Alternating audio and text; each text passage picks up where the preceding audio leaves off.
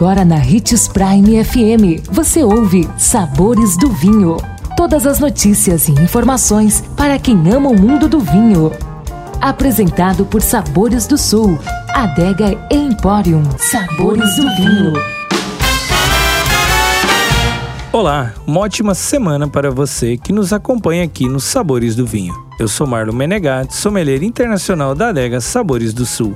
Os tanques de concreto estão sendo cada vez mais utilizados na elaboração dos vinhos. Conheça um pouco mais sobre esse versátil recipiente, muito utilizado no passado para a fermentação, o amadurecimento e o armazenamento do vinho. O tanque de concreto proporciona benefícios que conquistam enólogos e produtores ao redor do mundo.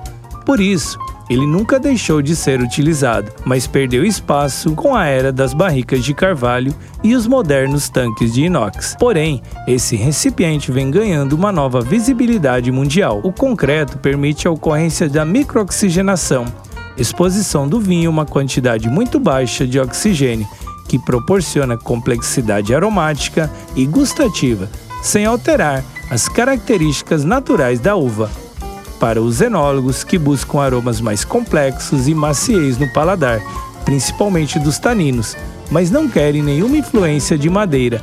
Essa microoxigenação é um dos grandes benefícios do tanque de concreto. Nossa dica é provar um vinho envelhecido em ovos de concreto ou argila, como Herdade de São Miguel, colheita selecionada, eleito entre os 100 melhores vinhos do mundo. Gostou de nossa dica de hoje? Deixe seu comentário em nossas redes sociais que iremos lhe responder com muita alegria. Procure por Marno Menegatti 77, Adega Sabores do Sul ou Hits Prime 87